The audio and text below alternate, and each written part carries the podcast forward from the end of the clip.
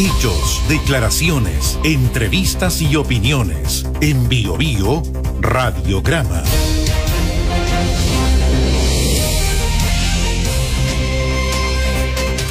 Han pasado varias, varias cosas importantes durante esta jornada, no solo eh, dentro del país, sino también en materia internacional, que para qué decir lo que está pasando en Argentina, lo que ocurre en Venezuela, informes que se han conocido. Pero antes de entrar alguna de esas temáticas, hablar sobre lo que ha pasado hoy, eh, cada cierto tiempo reaparece la situación del pequeño Tomás Bravo. Este es un caso es, que se va a convertir en emblemático. ¿Qué le ha ocurrido? ¿Por qué ha habido tanta dilación? ¿Por, qué no hay una línea investigativa clara? Bueno, eh, hay un sospechoso y sabemos que el tío ya, todo eso se sabe.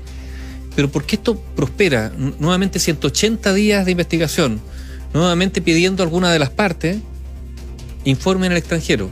Bueno, todo indica, bueno, tenemos la certeza en realidad, de que aquí hubo procedimientos errados. Y esto es lo grave. Procedimientos errados en la custodia del sitio de suceso. Y esto fue evidente. Carabinero no fue capaz de custodiar el sitio de suceso porque llegó mucha gente, entre comillas, a ayudar, ¿no es cierto? Pero claro, ayudando, interviniendo en el sitio del suceso que después quedó con la palabra. Pero hay, pero hay un dato todavía pues, para hacer la reconstrucción total. Antes de que llegue Carabineros, cuando Carabineros recibe el primer llamado telefónico y va rumbo a esto y se le da cuenta al Ministerio Público y, y atiende un fiscal, de ahí parten las cosas más o menos mal. Y eso ha ido, lo va a probar seguramente, eh, se va a probar en estrado cuando haya alguna. Si es que hay voluntad de probarlo. Sí, pero, porque, aquí podemos, nos podemos encontrar ante la peor de las situaciones que empiecen todos, digamos, a taparse la espalda. Pero como ya pasó por un juez de garantía, ya está bien. El juez de garantía solo no ve el fondo, sino ve las formalidades. Pero después vienen tres jueces orales que tendrá, como de los tres, no va a haber un análisis respecto al rol del Ministerio Público las decisiones que se, tomaron, se tomaron. Claro, lo que pasa es cuando tú empiezas con una indagatoria que está, entre comillas, no, digo que esté viciada, ¿eh? pero donde se han generado problemas, malos procedimientos, contaminación de pruebas desde el, desde el comienzo, bueno, esto va afectando a las diligencias posteriores, porque ya hay dudas respecto a las pruebas que se están presentando. Esto es muy, muy complejo y recordemos aquí detrás hay un menor asesinado, donde las pruebas hasta el momento, todo esto puede cambiar porque es un proceso que está abierto, ¿eh? que quede claro. Pero todo indica, el informe dice que hubo abuso sexual. Claro. Pero no hay pruebas respecto a quién es el autor. Y las pruebas. Y, porque eso es clave. Es clave. para, para responsar, en el sistema garantista que tenemos en Chile, para poder eh, condenar a una persona hay que situarla en el lugar. Se requieren, se requieren, claro, pruebas precisas, digamos. Eh, eh, eso es cierto. Y el problema es que cuando tú inicias una pericia o una indagatoria y donde las primeras pericias empiezan a estar, digamos, afectadas por malos procedimientos, claro, eso va sumando y va deslegitimando o haciendo más difícil, digamos, eh, limpiar las pruebas y, presentar, por lo tanto, pruebas que sean incontrarrestables frente, frente al juez. Y esa es la situación en la que está el caso Tomás Bravo, y por eso el caso Tomás Bravo se ha alargado, se han pedido nuevas diligencias, y, todo indica que está una especie de nebulosa. ¿Por qué? Bueno, porque hay iba a decir pruebas contaminadas, o pruebas contaminadas, o, pruebas que no van a poder ser presentadas porque en su momento eh, fueron, fueron mal periciadas, mal administradas. Y esto es complejo porque, a ver, uno puede sacar, no sé si la palabra son conclusiones, pero puede adelantar ciertas hipótesis. En un caso tan mediático como esto, un caso mediatizado absolutamente, con la presencia no solo los medios, de las policías, de la fiscalía, en el fondo de los tribunales, del Poder Judicial, encima. ¿Por qué? Porque fue un, caso que causó muchísima conmoción. Si esto ocurre en un caso así, uno se pregunta, bueno, ¿y en los casos donde no hay tantos ojos vigilantes? ¿Qué pasa ahí? ¿Cuál es el procedimiento? ¿Cómo actúan? ¿Cómo actúan los funcionarios encargados de hacer valer la ley? De levantar las pruebas. ¿Cómo actúan en casos no tan mediatizado.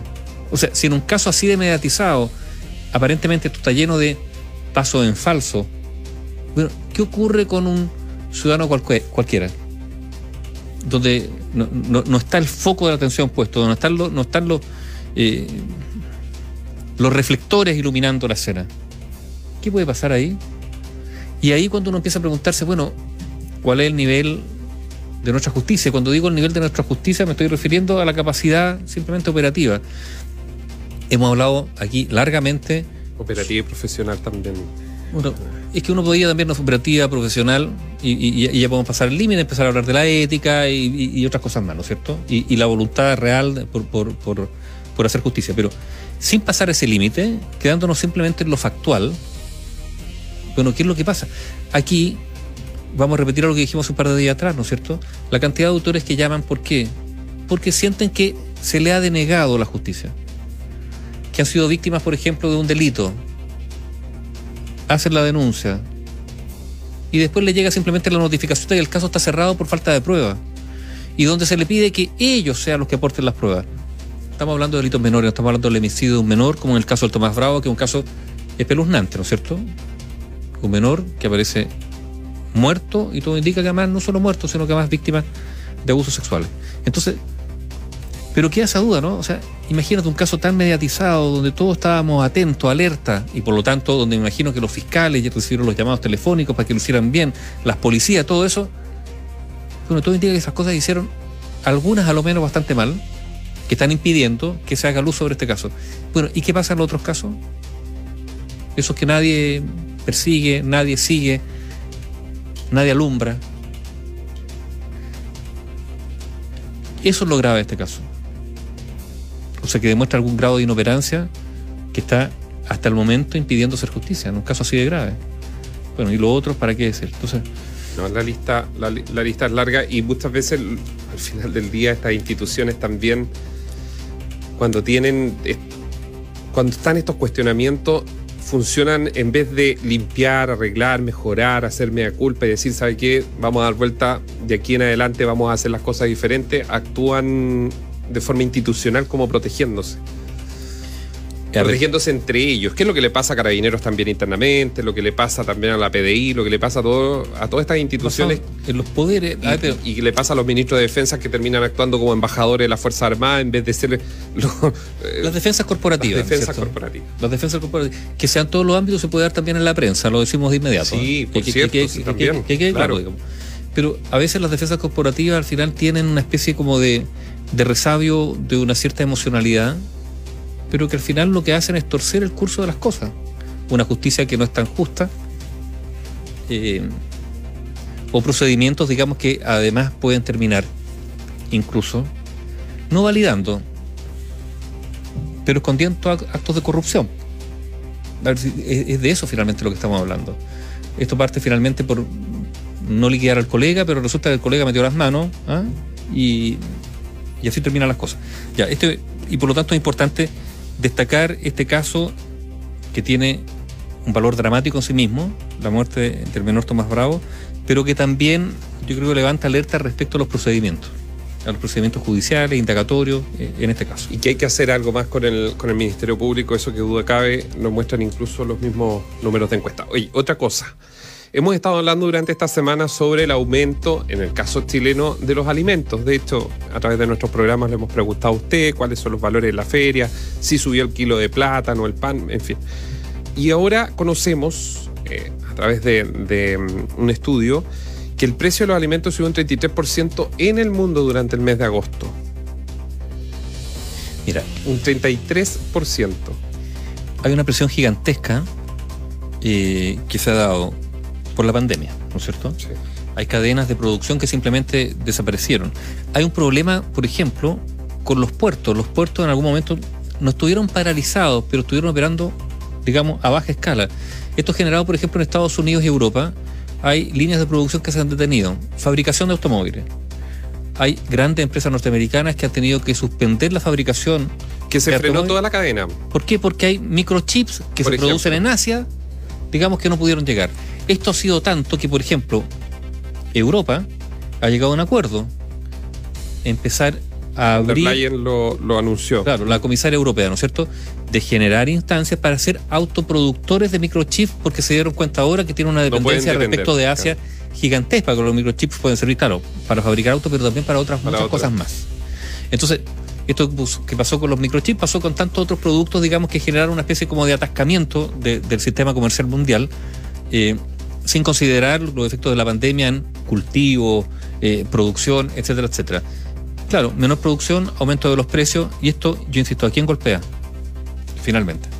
Las crisis económicas, ¿a quiénes golpean? A los más vulnerables, a los más pobres.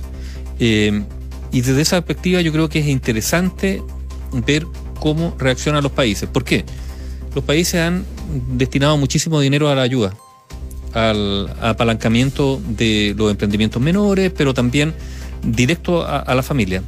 Pero hoy día todos los gobiernos de las grandes eh, de la grande economía, ¿qué es lo que están diciendo? Bueno, ahora hay que poner nuevamente en marcha la economía.